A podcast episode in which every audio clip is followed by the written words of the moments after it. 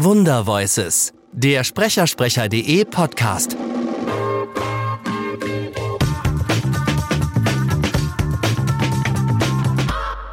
Hast du eine Stimme, wenn du oder hast du klingst du ganz unterschiedlich, wenn du andere äh, jeweils andere Schauspieler äh, Schauspielerinnen synchronisierst? Also es kommt ja immer auf die Vorlage an. Okay. Wenn ich eine Vorlage habe wie Gloria das Nilpferd, ja, dann ist die total ausgerissen und dann, Mann, ja, dann darf die richtig raus aus sich. Immer in einem bestimmten Kontext, ja, eher jung, jung eher äh, bisschen bekloppt. Äh, ich habe manchmal auch Menschen im Kopf, die ich kenne, wie die sind und dann denke ich, wie sind die nochmal? Ah ja, so. Okay, ähm, Leute, jetzt hört mal zu. Ne? Äh, Und dann bin natürlich nicht ich das, wie ich jetzt normalerweise bin.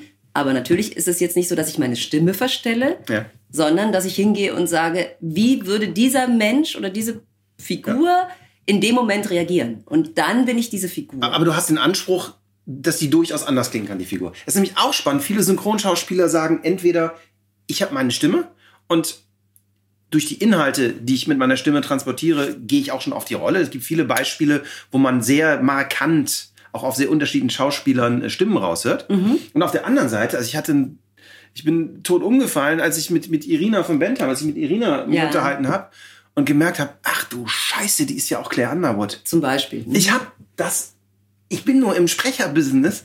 Ich habe das gesehen, glaubst du, ich habe gereiht, dass das Irina ist? ja, ja. Weil ich sie eben, klar, von, von dem ganzen Sex in the City Ding kenne. Und ich bin tot umgefallen, als ich gemerkt habe, okay, sie spricht Claire Underwood und sie ist so unterschiedlich. Mhm. Das ist crazy. Aber du weißt auch, dass Manfred Lehmann zum Beispiel auch Gérard Depardieu spielt. Das weiß ich. Ne? Aber Aber dann hörst du es noch raus. Hast ich höre es raus, ich höre es Oh, da raus. er Oder, oder, oder, oder, oder, bei Dieter, oder, oder bei Dieter Klebsch, Ja. der so ganz markant ist, wenn Dieter Klebsch spricht, man hört, da ist es relativ klar, wer spricht gerade. Ja, okay. Und das war so in dem Fall von Claire Underwood, wo ich, wo ich jetzt, wo ich es weiß, höre ich es auch. Mhm. Aber wo ich gedacht habe, so, wow, das hätte ich, wäre ich nie so als Zuschauer drauf gekommen, weißt du? Ja, wir Frauen sind natürlich nicht ganz so markant wie die Männer. Ne? Also ich glaube, da ist noch mal bei den Männern einfach durch diese Tiefe, durch dieses etwas noch kernigere, äh, ist man doch sehr, sehr schnell dabei zu sagen, ah, das ist der, das ist der, das ist der. Während die Frauen doch immer noch ein bisschen mehr die Möglichkeit haben, sich zu Ja. fächern, auch von den Rollen her vielleicht sogar. Das ist auch eine Besetzungsfrage. Es ist natürlich so, wenn die Stimme ähm, ich sage ja immer, die Stimme ist Seele. W- Wenn die Stimme richtig eingesetzt wird, dann äh, höre ich zwar als Zuschauer jetzt nicht unbedingt, ach, das ist die Jolie, die jetzt gerade die Connelly spricht, aber ich fühle mich angesprochen. Okay. Ja, und das ist eigentlich der Knackpunkt, auf den ich eben hinaus wollte. Das ist für mich der große Unterschied. Der Unterschied ist nicht, ob ich jetzt, also ich, ich höre eine Stimme und spricht sie mich an, erreicht sie mich. Und ähm, dann ist es egal, ob das die Jolie, die Connelly und sowieso Bild geht vor Ton. Wenn ich eine schöne Frau habe, Nicht mehr lang. Weil Was ich im Moment so erlebe, ist, äh, dass eigentlich Audio als Renaissance gerade total wiederkommt. Ne? Das Hören Mhm. an sich. Merkst du das auch schon? Ist das für dich was, was interessant ist? Also von Hörbüchern über Podcasting, wie, wie die, die ganze Welt, die sich da jetzt wieder auftut. Mhm. Ich weiß nicht, ob es jetzt so ist, dass sie früher das, die Menschen das vielleicht gedacht haben. Also ich habe als Kind mir die Sachen vom Fernsehen aufgenommen auf dem Kassettenrekorder und dann nachts nochmal als Hörspiel an. Nein, wie geil. Kimber, kleiner weißer Löwe. Äh, ich, also ich habe zu Hause gibt's, gab's 100 Kassetten. Und da waren dann immer eine Folge, das waren immer, glaube ich, 26 Minuten pro Seite oder so ähnlich.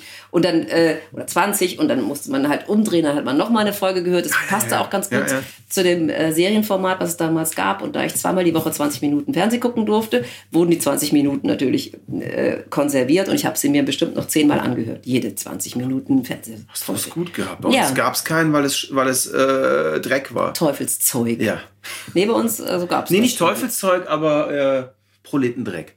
Aha, verstehe. Nee, also bei uns Ich hatte komme aus so einem ganz alten Bildungsbürger Nee, aus. ich hatte natürlich auch, ähm, ich hatte natürlich auch Schallplatten mit Märchen oder mit irgendwelchen anderen Sachen drauf.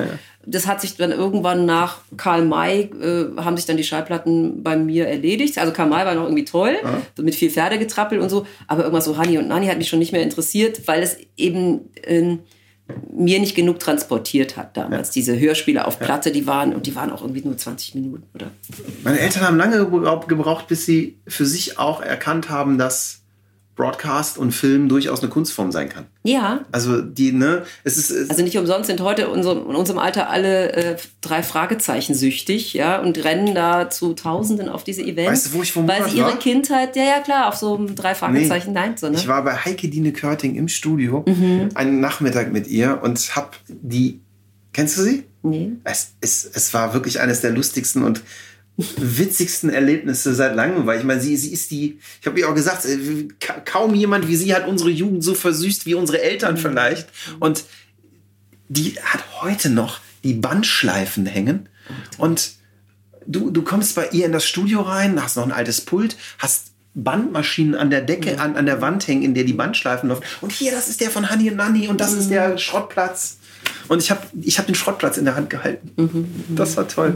Und, und, und was Also ich war- wollte sagen, also die Affinität. ja, zum die Hören. kommt daher. Die, äh, die kommt bei mir daher, die Ja. ist aber auch vielen anderen Leuten damals gegeben worden. Nur hab, hatten wir damals nicht die Plattform, uns zu organisieren. Äh, Wir wurden halt, wir waren Konsumenten. Ja. Aber das Tolle Und ist heute jetzt- mit Smartphones. Ja, jetzt sind wir ja alle, also jeder kann jetzt in seine WhatsApp was reinquatschen, in sein äh, Facebook was reintun, was von sich ist. Es ist durch dieses, äh, also jeder kann äh, alles in irgendeiner Form teilen, äh, sind natürlich jetzt auch die Bewegungen grundsätzlich andere. Und jetzt kommen wir wieder zu dem, was wir eben gesagt haben. Jeder denkt, er kann reden oder sprechen.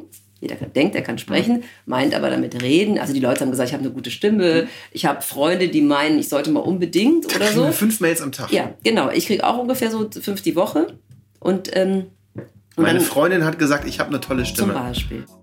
Das war Wundervoices, powered by Sonarbird.io. Sonarbird ist die einfachste Möglichkeit, deinen Podcast als Flash-Briefing auf Amazon Alexa, auf Voice-Assistenten und als Feed bei iTunes zu veröffentlichen. Mehr findest du unter sonarbird.io.